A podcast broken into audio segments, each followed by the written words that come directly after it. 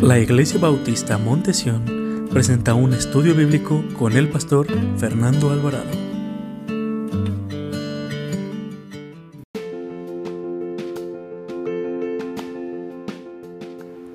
Estudio bíblico del libro de Josué, aprendiendo de las derrotas.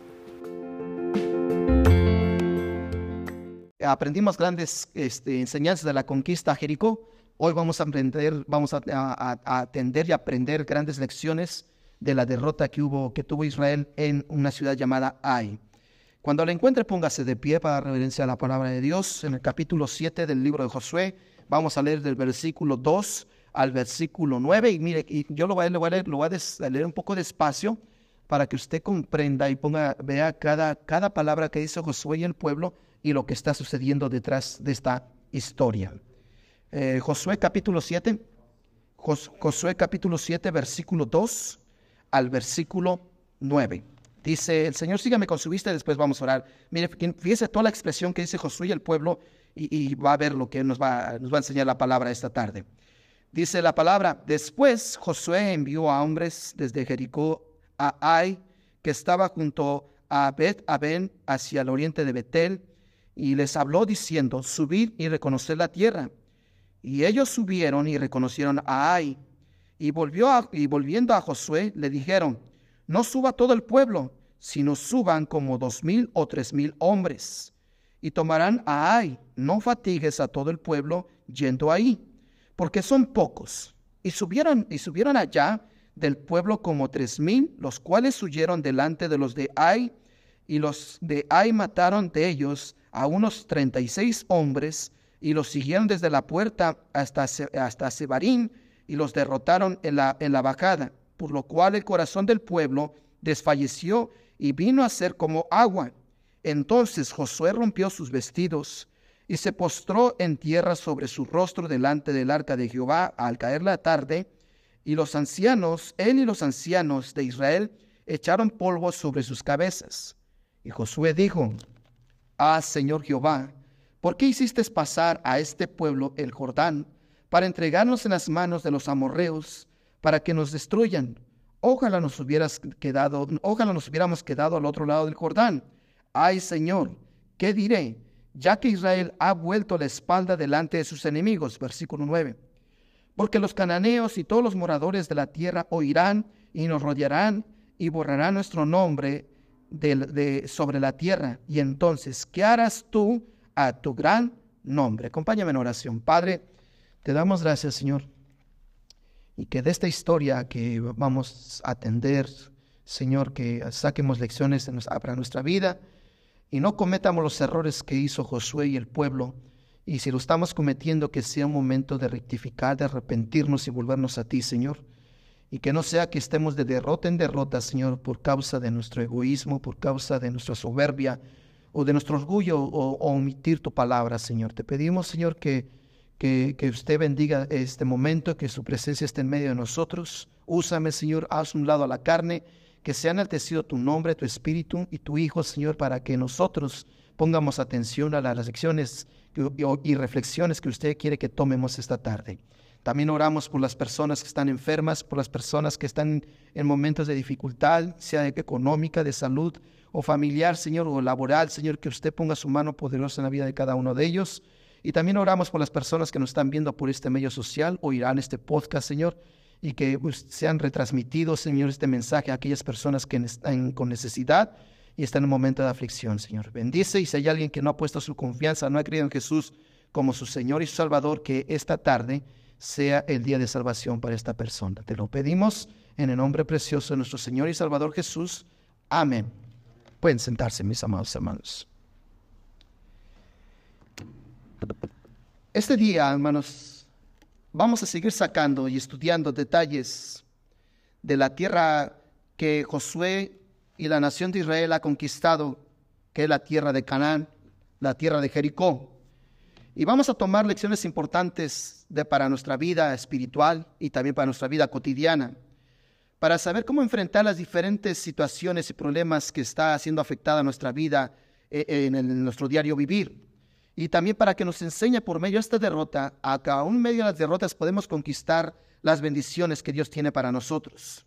Este día vamos a estudiar la derrota aquí en una ciudad llamada, una ciudad pequeña llamada Ai, y vamos a ver sus causas y las enseñanzas para, para nosotros como cristianos.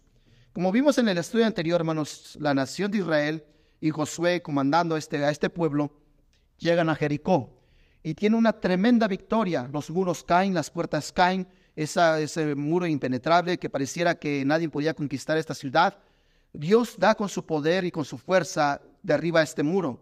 Y el pueblo de Israel lo único que tuvo que hacer y Josué es obedecer al mandato y la promesa y creer en las promesas de Dios para conquistar a Jericó. Ellos no tuvieron nada que hacer, solamente por estar atentos al llamado de Dios y lo que el Señor les había pedido. Vemos que después de esta, de esta, de esta conquista, ya que entran a Jericó para empezar a tomar posesión de la tierra prometida, vemos a Josué que eh, entra a, conquistar la tierra de los amorreos, que es donde está la tierra de Ai. Y Josué se le hace fácil y envía a unos espías para que reconozcan la tierra y después vayan los hombres de guerra y conquisten a la tierra de Ai. Pero vemos que eh, Josué, hermanos, hace caso a lo que le dicen sus consejeros, no sé si sean consejeros de guerra o alguien del grupo de la congregación de Israel.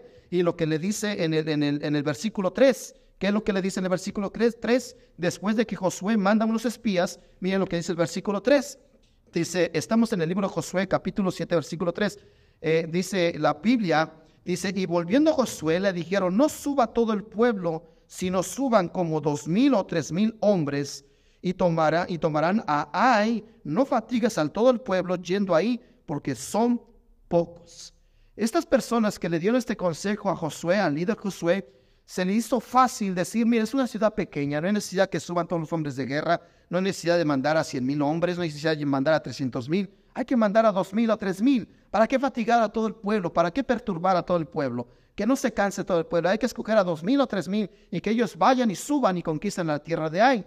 Y se les hizo fácil, hermanos, a, Josué enviar a, este, a estos a estos dos mil o tres mil hombres a conquistar esta pequeña ciudad. ¿Y cuál fue el resultado? Una inesperada derrota. Dice, ¿para qué vamos a mandar a los a 300 mil hombres a combatirnos? No hay necesidad, es una ciudad pequeñita. Con dos mil a tres mil tienen para que sea invadida y sea conquistada la tierra de los cananeos, de los amorreos, perdón. Y, Josué hace caso. ¿Y cuál fue lo que se llevó? Una derrota. Una derrota que no estaba en sus planes, que fue totalmente inesperado. Pero, ¿por qué fue inesperado? Porque Josué pensaba que iba, iba, iba a conquistar, iba a tener la victoria, ¿verdad? Menos? Porque Dios le había dado la victoria en Jericó, ¿verdad? Dios le había dicho que le iba a entregar a, su rey y a sus hombres de guerra y que los muros iban a caer. Y que Dios le, iba, Dios le había prometido a Josué y al pueblo que le iba a dar la victoria, ¿verdad, hermanos? Pero ahora, ¿por qué tuvieron una derrota? ¿Por qué vino esa, esa derrota inesperada? ¿Por qué Dios lo permitió? Si no, en el capítulo 6 se nos dice que, que, ellos entraron y conquistaron Jericó y los muros cayeron. Pero ¿quién le dio la victoria a Josué y a los hombres de guerra? No fue Dios. Ahora, ¿por qué Dios estaba permitiendo que viniera esta derrota inesperada? Porque ellos pensaban que iban a triunfar, ¿verdad, hermanos? Que iban a salir victoriosos, que iban a salir con la victoria. ¿Y cuál fue el resultado? una derrota. Fue una derrota. Eh, eh, vemos que Dios lo permitió. ¿Sabe, hermanos, que de esta enseñanza podemos sacar muchas aplicaciones en nuestra vida? Porque igualmente muchos de nosotros nos han pasado o nos están pasando situaciones inesperadas en nuestra vida que son situaciones inesperadas que nunca pensamos que llegarían a nosotros y pensamos, hermanos, ¿por qué me está sucediendo esto? ¿Por qué no me salen las cosas como yo quiero? ¿Por qué ese negocio que yo quería que prosperara tuvo que quebrar, lo tuvo que cerrar? ¿Por qué me están saliendo malas cosas? ¿Por qué me tienen que salir malas cosas? Si soy un cristiano, si, asisto a la iglesia, leo la Biblia, soy constante, ¿por qué me viene esta derrota inesperada? ¿No es lo que nos sucede en nuestra vida cotidiana, hermanos? ¿No nos vienen cosas inesperadas como una enfermedad? Como que un día ya te dicen, ¿sabes qué? Nomás vas a trabajar hasta hoy, ya mañana no vas a poder laborar aquí en esta, esta compañía. O, hasta el viernes voy a seguir con mi negocio porque le he invertido, le he invertido y no hay ganancia. Y no tengo ni para pagar a los empleados. O, o se nos vienen esas situaciones inesperadas dentro de la familia. Pero vamos a aprender, hermanos, de la derrota de Israel vamos a sacar grandes, grandes enseñanzas. Alguien dijo, hermanos, que cada fracaso el hombre tiene una gran enseñanza y tiene que aprender de sus derrotas. También Henry Ford, si conocen a Henry Ford, el creador de los, de los automóviles, el Ford, de los Mustang, todos los que conocemos la línea Ford, una vez dijo, el fracaso es una gran oportunidad para empezar otra vez, pero con más inteligencia. Si alguien sabía de los fracasos, hermanos, era Henry Ford, porque él fracasó muchas veces, hermanos, por sus autos que él estaba creando. Nosotros del fracaso, hermanos, tenemos que sacar grandes enseñanzas. ¿Por qué, nos, por qué hemos, hemos sido derrotados? ¿Por qué las cosas no me salen como yo quiero? ¿Por qué ha venido esta derrota inesperada? ¿Por qué me ha venido esta, esta situación inesperada? Y eso fue lo que le sucedió a la nación de Israel y a Josué. Le vino esta derrota inesperada porque, hermanos, se confiaron. Vemos que Josué, hermanos, eh, vio una oportunidad y vemos que Josué dijo, ¿para qué mando a más hombres? Mejor le voy a hacer caso a esto si voy a mandar a dos mil, tres mil y los van a derrotar. ¿Y qué pasó? Esos dos mil y tres mil regresaron como derrotados y con miedo. Y quiero que se dé cuenta, hermanos. Por eso le dije que pusiera atención a lo que estamos leyendo. ¿Cuántos hombres mataron los hombres de Ai? ¿Cuántos israelitas mataron? 36 hombres. Con 36 hombres huyeron y dice la Biblia que su corazón temblaba de temor. Pero primeramente, ¿qué fue lo que produjo este fracaso de Josué y su ejército? ¿Qué fue lo que produjo? Lo podemos ver en el versículo 6. Mire, dice eh, en el versículo 5, y los de ahí mataron de ellos a unos 30, ¿cuántos? Seis hombres. Y los siguieron desde la puerta hasta Sabarín y los derrotaron en la bajada por la cual el corazón del pueblo, ¿qué hermanos? Desfalleció y vino a ser como agua. Por 36 hombres, hermanos, que fueron derrotados, los mataron. Que dice que todo el pueblo, hermanos, tuvo miedo. Huyeron. Versículo 6. Ahora, eso fue el pueblo. Vamos a ver qué pasó con el líder. Versículo 6. Entonces Josué rompió sus vestidos y se postró en tierra sobre su rostro delante del arca de Jehová hasta caer la tarde él y los ancianos de Israel y echaron polvo sobre sus cabezas. Y, Josué dijo, Ah, Señor Jehová, ¿por qué hiciste pasar a este pueblo al, Jordán para entregarnos en las manos de los amorreos, para que nos destruyan? Ojalá no, nos, hubiéramos quedado al otro lado del Jordán. Ay, Señor, ¿qué diré? Ya que Israel ha vuelto la espalda delante de sus enemigos. Versículo 9. Porque los cananeos y todos los moradores de la tierra oirán y nos rodearán y borrarán nuestro nombre de sobre la tierra. Y entonces, ¿qué harás tú a tu gran nombre? Dice que el pueblo tuvo temor, ¿verdad, hermanos? Que su corazón se hizo como qué? Como agua. ¿Se ha visto cómo se desparrama, hermanos, cuando se llena una cubeta o una pila de agua, hermanos? ¿Cómo se desparrama, hermanos, cuando está totalmente llena? Imagínense, así estaba la nación, hermanos, llenas de temor, de miedo. Pero ese temor llegó al líder y a los ancianos.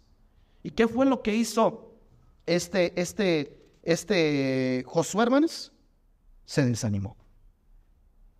Después de haber tenido una gran victoria, hermanos, de haber derribado unos muros que Dios había tirado, unos muros eh, que no podían nadie entrar ni salir, hermanos, unos, unas murallas altas y anchas que Dios los derribó, que todos estaban contentos y que había alegría, ¿verdad, hermanos? Iban hacia adelante conquistando la tierra prometida. Ahora llegan ahí.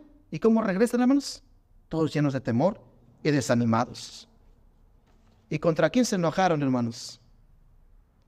Josué y el pueblo. Contra Dios.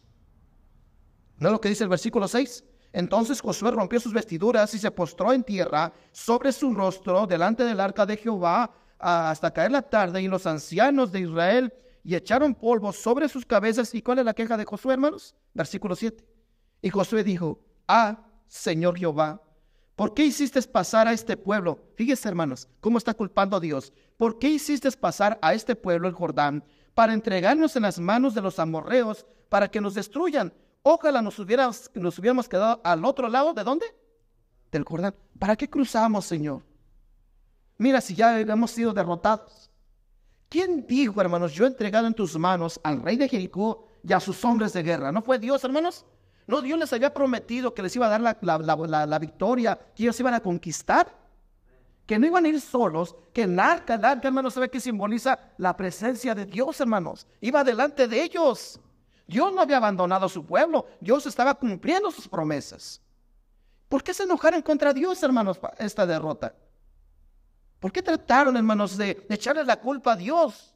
Ellos trataron de, de razonar y decir, este mal vino porque Dios lo permitió.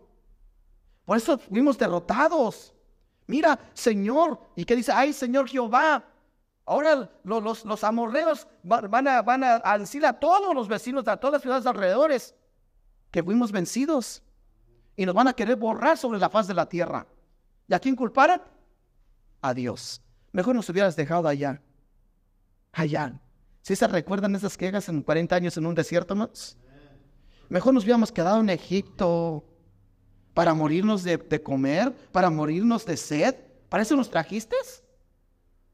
Culpaban a Moisés, pero indirectamente a quién estaban culpando, hermanos?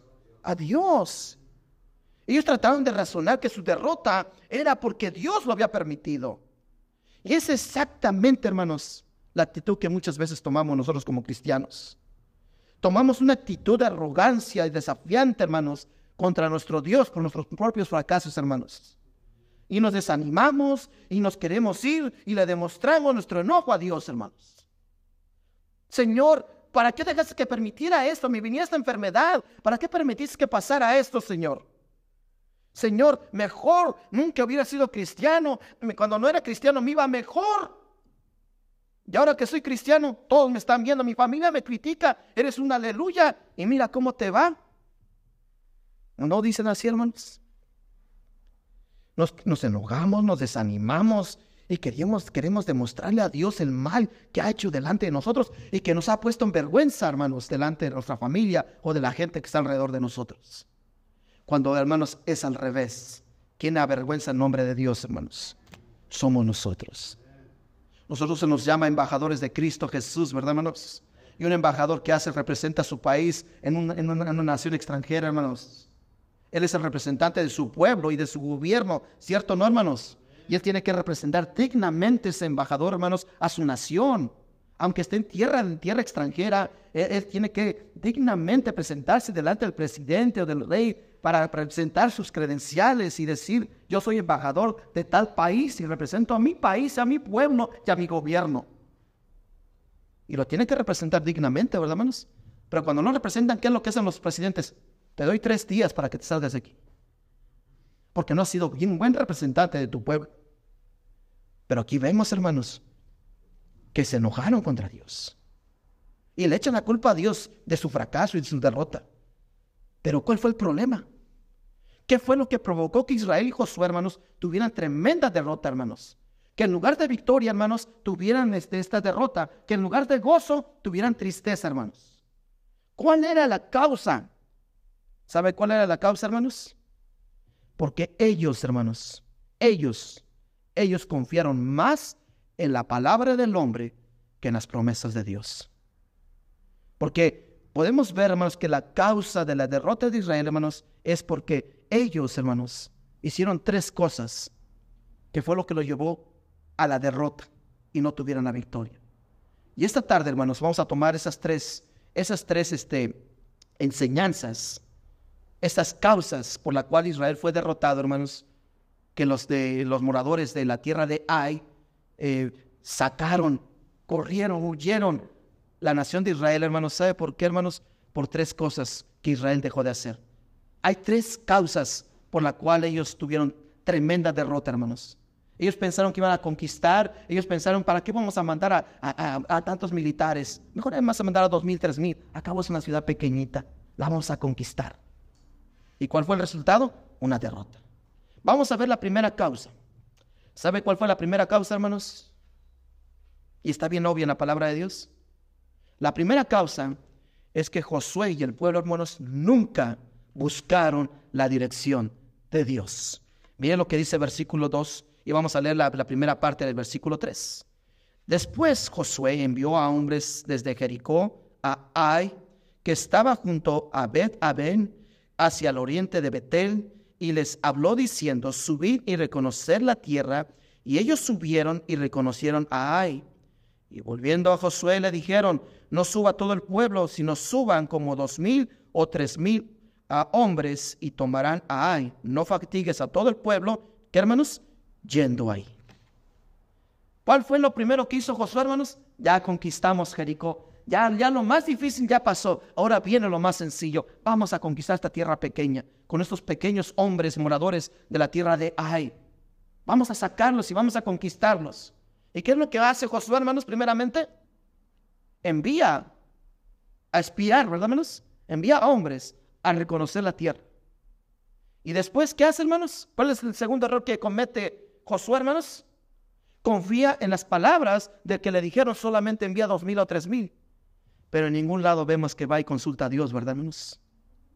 En ninguna parte, hermanos, vemos en el texto que acabamos de leer más que vaya Josué y consulte a Dios sobre qué hacer acerca de esta batalla, hermanos. Josué confió en, su propia eh, estrategia, confió en las palabras de los hombres, hermanos, que fueron a ver, a reconocer a estos espías, a reconocer la ciudad de Ay. ¿Y cuál fue el resultado, hermanos? Derrota, fracaso. Nosotros, hermanos, al igual que Josué, hermanos, muchas veces fracasamos en la vida. ¿Sabe por qué, hermanos?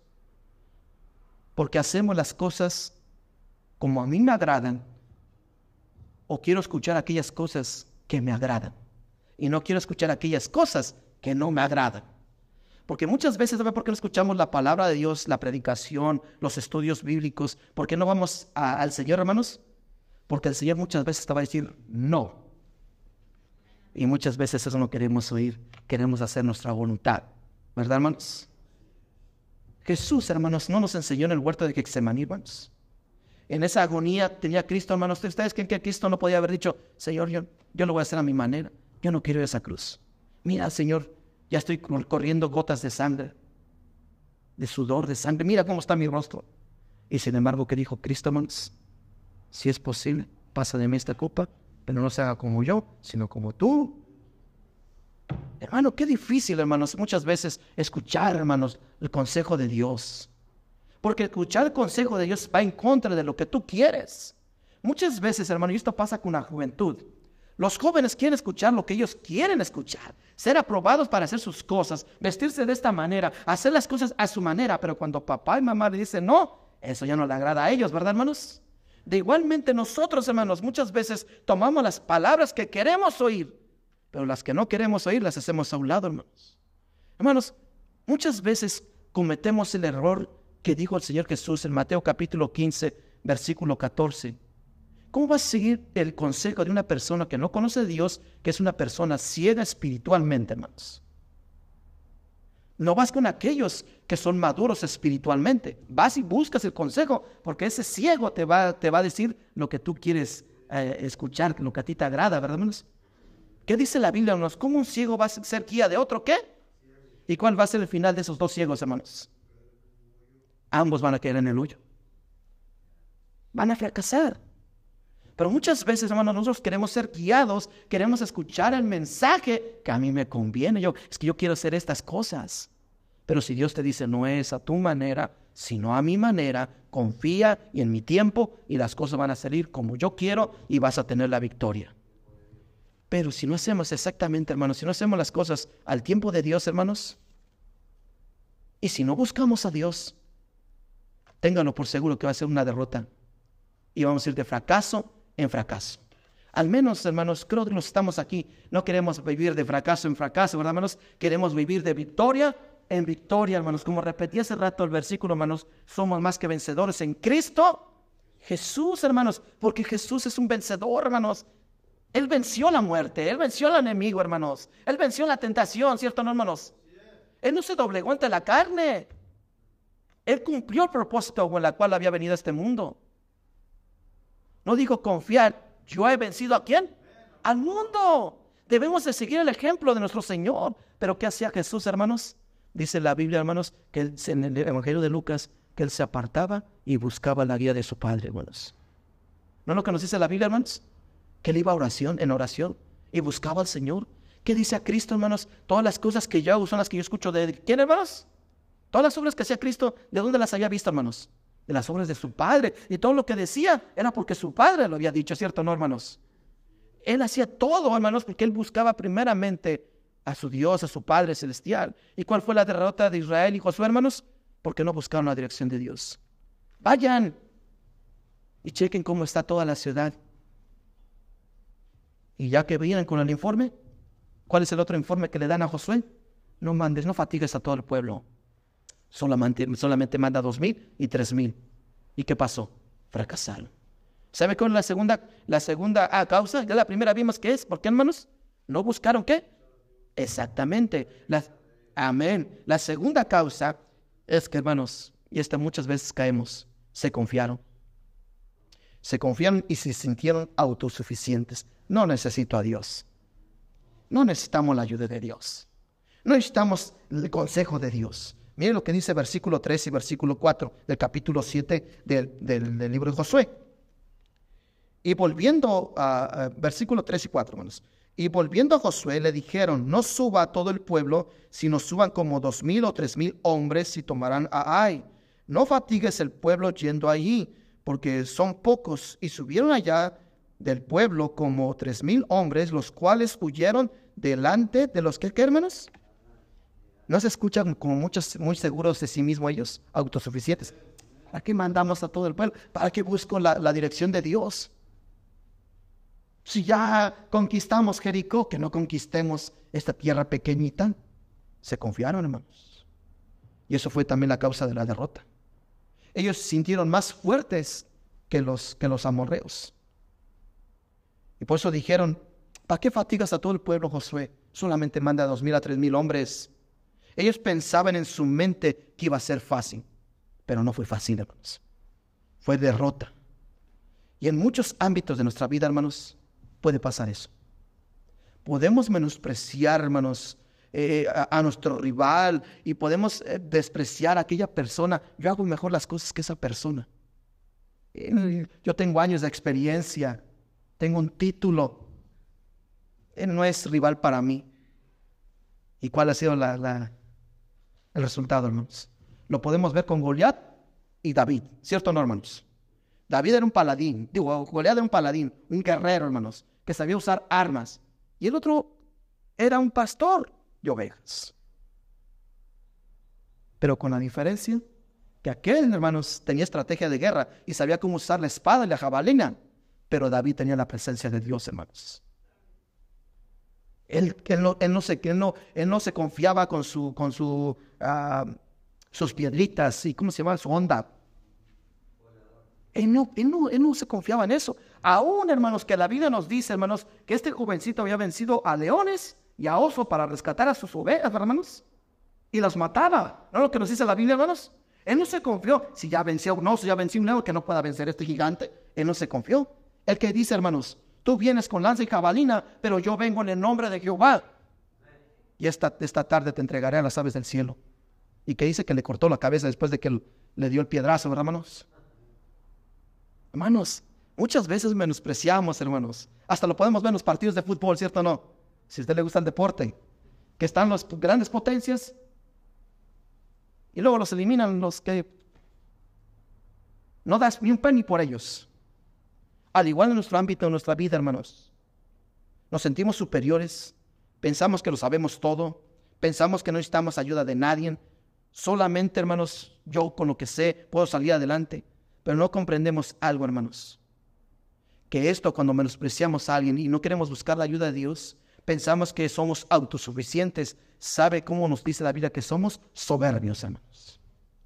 Que somos soberbios, que no necesitamos el respaldo de Dios, que no necesitamos la ayuda de Dios, que no necesitamos la ayuda de nadie. Yo solamente puedo.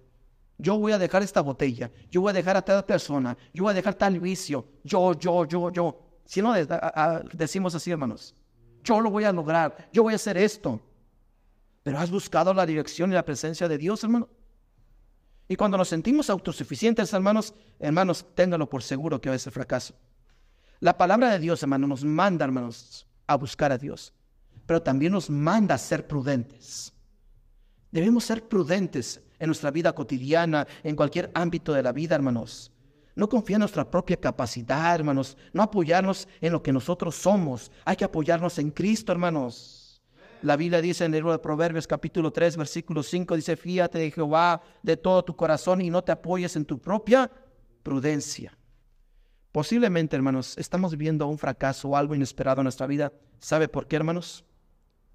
Y Dios ha permitido que fracasemos, tengamos derrotas en nuestra vida. ¿Sabe por qué? Porque Él quiere doblegar nuestro orgullo, hermanos. Porque es más alto nuestro orgullo. Y Dios, tiene, y Dios no, le, no, no, le, no le gusta a sus hijos que sean orgullosos. Hermanos, ¿por cuál fue la caída de Satanás, hermanos? ¿No fue por, por su orgullo? ¿No dice Cristo, yo voy a caer Satanás del cielo? ¿Qué fue lo que hizo caer a Satanás? El orgullo. Y muchas veces el orgullo, hermanos, es lo que nos, nos, nos, sube, hermanos, sentirnos superiores a los demás. Esa arrogancia, esa soberbia, hermanos. Y Dios, hermanos, tiene que permitir algo para que nosotros nos sientamos confiados y autosuficientes. Porque si nos sentimos confiados y autosuficientes, ¿sabe qué le estamos diciendo a Dios? No te necesito. No necesito tu ayuda ni tu, ni tu consejo, ni tu dirección. Yo puedo solo. Y no podemos solos, hermanos. Necesitamos a Jesús. Necesitamos a Cristo, hermanos. Necesitamos a Dios en nuestras vidas. Por eso debemos ser prudentes, fiar nuestro corazón a Dios. No te confíes en tu propia prudencia, hermanos. No te confíes en, tu propio, en tus propias obras. Confiemos en Cristo, hermanos. No permitamos, hermanos, que ese orgullo nos suba a lo más alto, hermanos, y Dios tenga que permitir algo para doblegarnos, para doblegar ese orgullo, esa soberbia, ese corazón tan duro que muchas veces tenemos. Hermanos, usted puede ver a través de la historia, hermanos, principalmente en el Antiguo Testamento, como Israel, hermanos. ¿Qué dice la Biblia? Es un pueblo de qué? Dura cerviz. No se doblegan estos. ¿Y cuántas veces fueron, han sido conquistados, hermanos? ¿Cuántas derrotas ha tenido Israel por su soberbia, hermanos? Ya no queremos jueces, ya no queremos el gobierno de Dios, Samuel. Ya no queremos. Tú ya eres viejo y tus hijos andan mal delante del Señor y delante de los hombres. No queremos el gobierno de Dios. Queremos un rey como las demás naciones. ¿Y cuál fue el resultado? Y tuvieron a, Saúl, hermanos. Un pésimo rey, hermanos. Porque se sentía el pueblo como los demás. Hermanos, Israel, hermanos, en el Antiguo Testamento era la luz del mundo, hermanos. Por algo se le dice la, la Biblia, pueblo escogido por Dios, ¿verdad, hermanos? Tenían que ser diferentes a los cananeos, a los amorreos, a los egipcios, a los babilónicos, a los griegos, a los romanos. Israel tenía que ser diferente y tiene que ser diferente porque es el pueblo de Dios, hermanos. Y no queda exenta la iglesia de Cristo, hermanos. La iglesia de Jesucristo tiene que ser diferente en todos los ámbitos de su vida en su caminar diario, en su trabajo, en las escuelas, en su, casa, con su familia, con sus hijos, con sus vecinos, con todos, hermanos. Somos pueblo escogido, linaje escogido, hermanos, comprados por la sangre preciosa del Cordero de Dios que nos quita el pecado del mundo. Por eso nos llamamos embajadores de Cristo, hermanos. Por eso, hermanos, me encanta ese, ese, versículo, hermanos, si aplicáramos lo que dice Gálatas capítulo 2, versículo 20, con Cristo estoy juntamente crucificado. ¿Sabe qué dice Pablo ahí, hermanos? Yo tuve que morir para vivir. Porque dice, con Cristo estoy juntamente crucificado. En la cruz murió Cristo, hermanos, pero resucitó. Pero ¿qué después dice la palabra, hermanos? Con Cristo estoy juntamente crucificado, mas no vivo yo. O sea que él tenía que morir, ¿verdad, hermanos? Su orgullo, su soberbia, hermanos, porque sabemos que Pablo era fariseo, hermanos, alguien que conocía las escrituras, un religioso poderoso. Pero que dice Pablo, con Cristo estoy juntamente crucificado, mas no vivo yo, sino que quiere, hermanos, porque él tenía que morir, hermanos. ¿Por qué no aplicamos ese versículo a nuestra vida? no lo memorizamos y qué lindo, precioso versículo. Con Cristo estoy juntamente crucificado, mas no vivo yo, sino Cristo vivo a mí. Y lo que vivo ahora en la fe, lo vivo en la, lo que vivo ahora en la carne, lo vivo en la fe del Hijo de Dios que me amó y se entregó a sí mismo por mí. Está precioso ese versículo, hermanos, pero hay que aplicarlo ahora a nuestra vida. Yo morí en la cruz conjuntamente con Cristo, pero ahora tengo vida por Cristo Jesús. Y ahora tengo una, una, vida nueva. Por eso, hermanos, las causas que fueron que llevó la derrota de Israel fue la primera, menos porque no buscaron la dirección de Dios. La segunda, porque se confiaron y se sintieron autosuficientes. Y la tercera causa ¿Sabe por qué, hermanos? Porque tenían algo oculto en sus vidas. Alguien pecó dentro del campamento de Israel, hermanos, e hizo lo que no tenía que hacer de ocultar lingotes de oro, que no tenía que tomar, que Dios dijo que no tomara nada de los cananeos. Y alguien hizo, hermanos, cometió, hermanos, exactamente un anatema y escondió algo oculto. Y esa es la tercera causa, hermanos. Lo que tenemos oculto, hermanos, en nuestra vida nos lleva al fracaso. Capítulo 7, versículo 13. Capítulo 7, versículo 13. ¿Están ahí? Levántate, hablando a, Josué y al pueblo. Santifica al pueblo y din, santificados para mañana, porque Jehová, el Dios de Israel, dice así, anatema hay en medio de ti. Israel no podrá hacer frente a tus enemigos hasta que hayas quitado el anatema de en medio de vosotros. O sea que había alguien, hermanos, que había cometido un pecado y que no había sido ah, ah, aclarado, no, no había sido puesto a la luz. Pensó este hombre, hermanos, que con lo que había hecho, esconderlo, pensó que Josué y el ejército no se iba a dar cuenta. Pero Dios sí se da cuenta, hermanos. Dios sí se dio cuenta, hermanos. Y esto fue una de las causas que Israel tuvo esta gran derrota. Porque un hombre llamado Acán, hermanos, escondió en su tienda lo que Dios les dijo que no tomaran. Y este por codicia, hermanos, lo tomó. Tomó plata, tomó oro y tomó una tela babilónica, hermanos. Hermanos, una tela babilónica, algo del mundo. Plata y oro, hermanos. Si Dios le estaba dando la tierra prometida donde fluía leche y miel, las bendiciones de Dios venían con esa tierra, hermanos. ¿Y este qué hizo? Tomó lingotes de oro y plata y una, una tela babilónica, hermanos, y la, la quiso esconder, porque fue más su codicia que su esperanza en Jesucristo, hermanos. Este hombre, hermanos, malvado, anatema, eh, eh, ignorante, hermanos, rebelde, hermanos, por querer hacer su voluntad, no se dio cuenta, hermanos, que afectó no solamente a su propia vida, a su propia tienda, a los que vivían dentro de su tienda, hermanos, en su casa, sino a todo el pueblo. Porque ¿qué dice Dios? Santifícalos. Porque hasta que no sean santificados, va a haber derrota tras derrota. Y eso es lo que estaba pasando con este hombre. Este hombre fue más su avaricia que su obediencia y su temor a Dios. Mira lo que dice versículo 19 al versículo 21 versículo 19 al versículo 21. ¿Están ahí? Entonces José dijo a Acán, Hijo mío, da gloria a Jehová, el Dios de Israel, y dale alabanza y declara, y declárame ahora lo que has hecho. No me lo, no me lo, no me lo encubrarás, no me lo encubras, perdón. Versículo 20. Y Acán respondió a Josué diciendo, verdaderamente yo, ¿qué hermanos? He pecado contra quién? Contra Josué contra Jehová, el Dios de Israel. Y así he hecho, y así he hecho, versículo 21.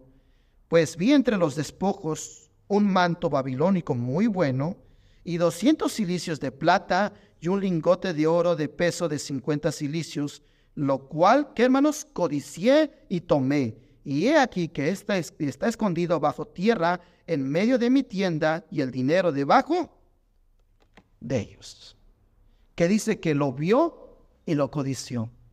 Hermanos, ¿qué es lo que hace Satanás, hermanos, para que usted y yo pequemos? ¿Qué fue lo que hizo la serpiente en el huerto de Edén con Eva? La engañó, ¿verdad, hermanos? Cuando vio el fruto, que dijo que era bueno y que, hermanos, codiciable, ¿verdad, hermanos? Era bueno ante sus ojos de Eva. ¿Y qué hizo Eva por la codicia? ¿Por la ambición? ¿Qué hizo? No solamente vio sino que lo tomó, ¿verdad, hermanos? Y lo comió. Ese es el pecado, hermanos. Así es el pecado.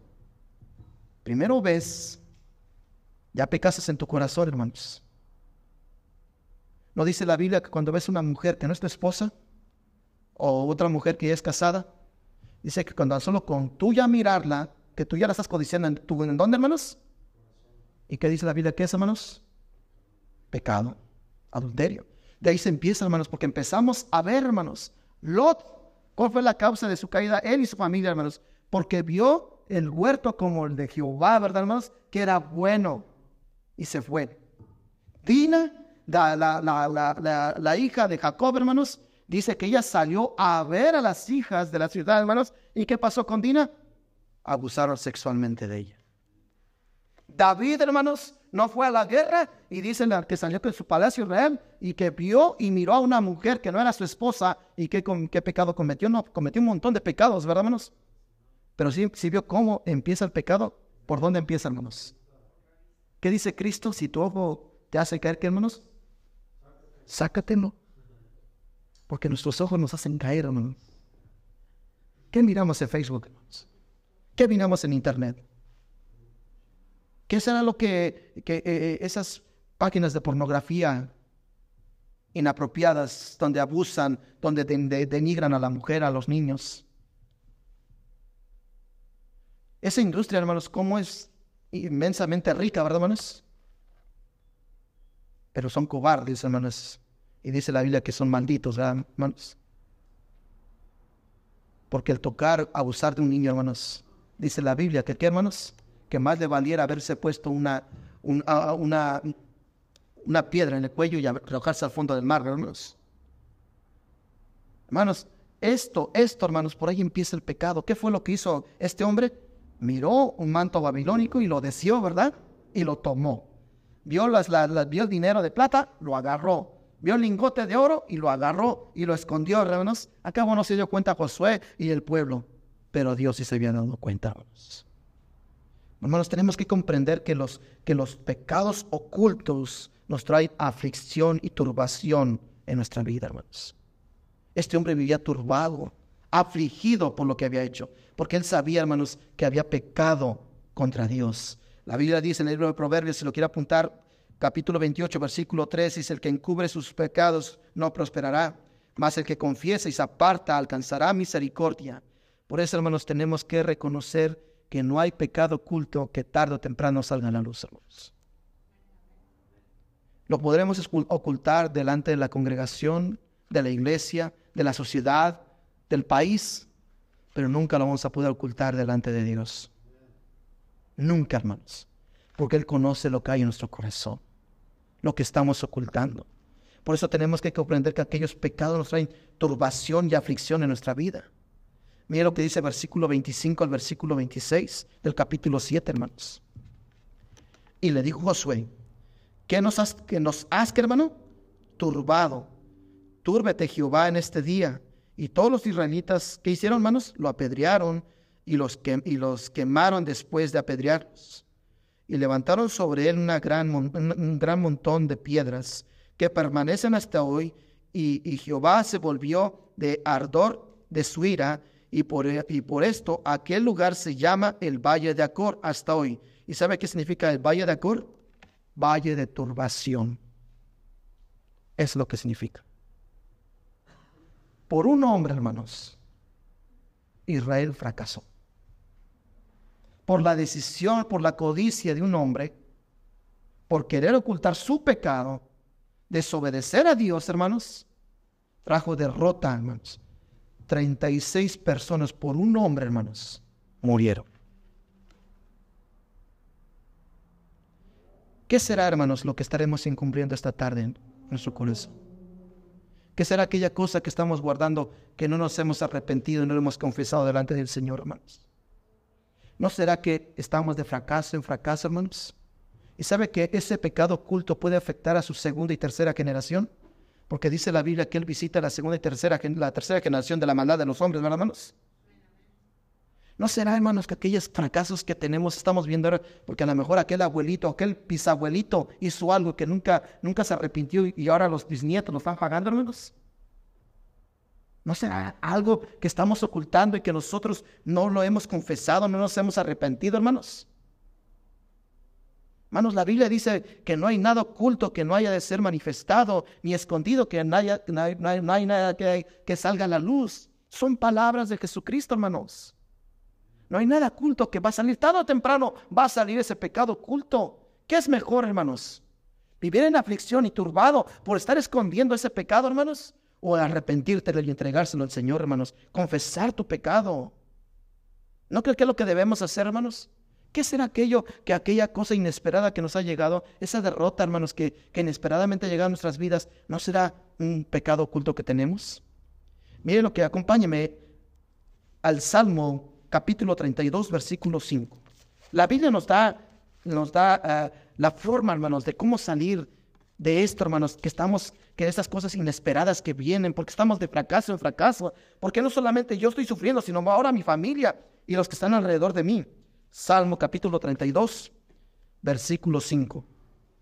Salmo, el libro de los Salmos, capítulo 32, versículo 5.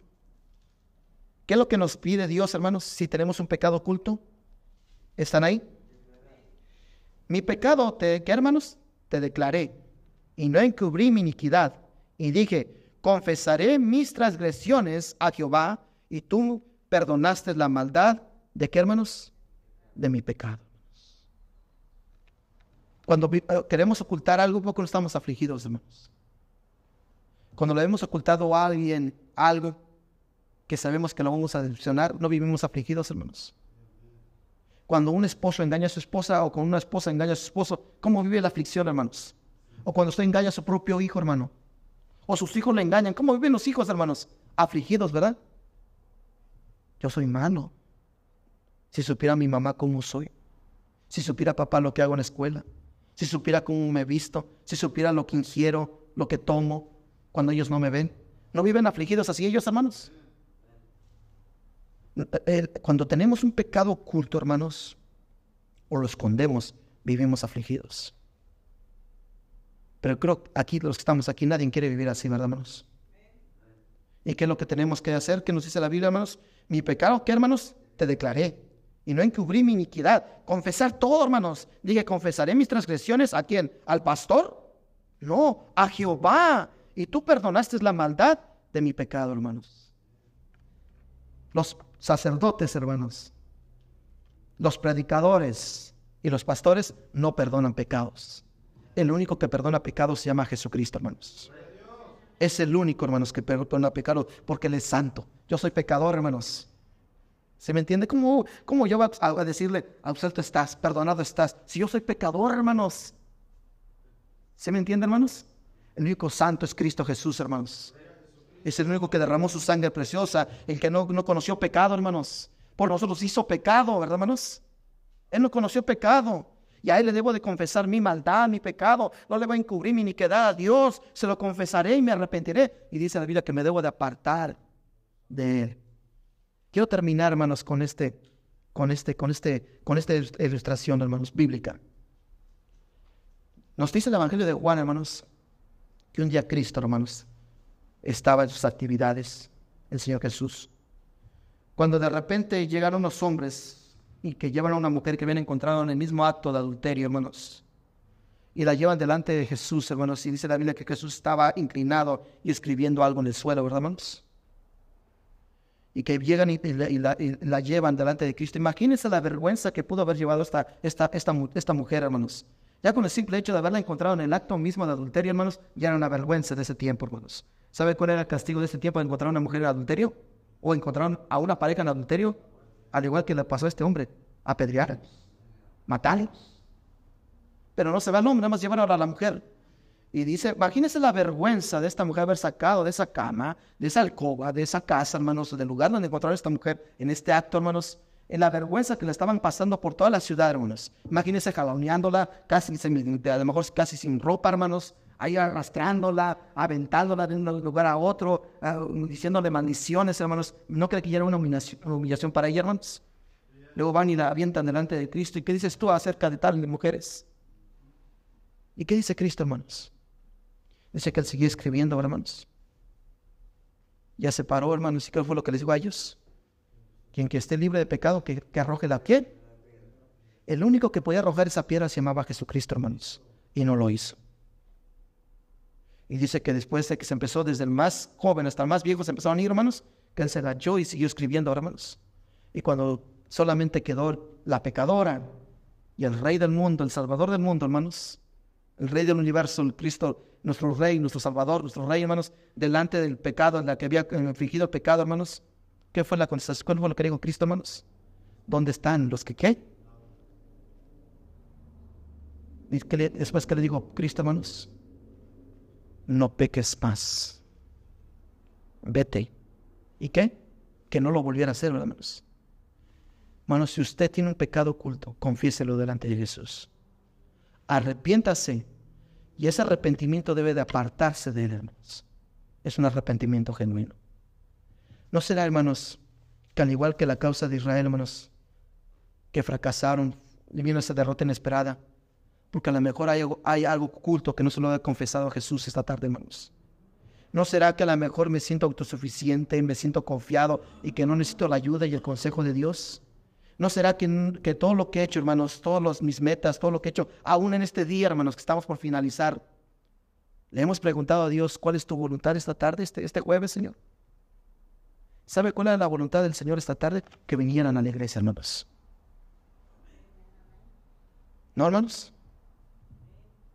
¿No es la voluntad de buscar a Dios todos los días de nuestra vida, hermanos? Vivir en santidad, apartado para Él. El dedicar mi vida a Él, al servirle a Él. Que Él sea primero en mi vida, hermanos. Pero muchas veces es al revés, hermanos. Primero es el mundo, mi manto babilónico, mis lingotes, mi plata. Después Dios. Cuando no es así, ¿verdad, hermanos? Dice, más buscad primeramente el reino de Dios, justicia. Y todas estas cosas, ¿qué, hermanos? Es así, hermanos. Primeramente debe ser Dios. Y si está Dios en nuestra, en nuestra prioridad, hermanos, lo demás se acomoda, hermanos. ¿Qué será lo que estoy ocultando a Cristo, hermanos, esta tarde? ¿Qué será, hermanos? El fracaso de David, ¿sabe cuál fue, hermanos? Que no hizo la voluntad de Dios, que él se quedó en su palacio, que él no fue a la guerra, él se quedó. ¿Y cuál fue el resultado de David? Lea todo el segundo libro de Samuel, hermanos. Se, cometió adulterio, asesinato y vino espada sobre su casa, hermanos. El hijo mató al otro hijo. El otro hijo abusó de su media hermana, hermanos. El, el otro hijo quería destronar a su hijo, a su padre. Y después el otro hijo también quería hacer lo mismo con, su padre. ¿Por qué? Porque hubo un hombre que quiso encubrir su pecado, hermanos, y no lo declaró. Pero cuando lo declaró, usted puede ver el corazón derramado del rey David en el Salmo 51. Lea el Salmo 51. Y va a ver cómo un hombre arrepentido se vuelve a Dios, hermanos. Y dice, límpiame Límpiame con Límpiame. Ten misericordia, Señor. Esta tarde, hermanos, a lo mejor hay algo en nuestra vida que a lo mejor estamos de fracaso en fracaso, hermanos, porque tenemos un pecado oculto. Nos sentimos autosuficientes y no queremos buscar el consejo de Cristo. ¿Qué será, hermanos, lo que nos está llevando a la derrota? Porque Dios no nos quiere en derrota, hermanos. Porque dice, confiad, yo he vencido al mundo. Nuestra esperanza y confianza se llama Jesús porque somos más que vencedores en Cristo Jesús. Porque Él tiene la victoria y nosotros somos vencedores, ¿verdad, hermanos? Nosotros como hijos tenemos que vivir, hermanos, la plenitud de nuestro Señor y apartados para Él y en su santidad. Vamos a orar. Padre, le damos gracias, Padre, y todo esto lo pedimos en el nombre precioso de nuestro Señor y Salvador Jesucristo. Amén. Ha concluido el estudio bíblico del pastor Fernando Alvarado. Gracias por escucharnos y hasta la próxima.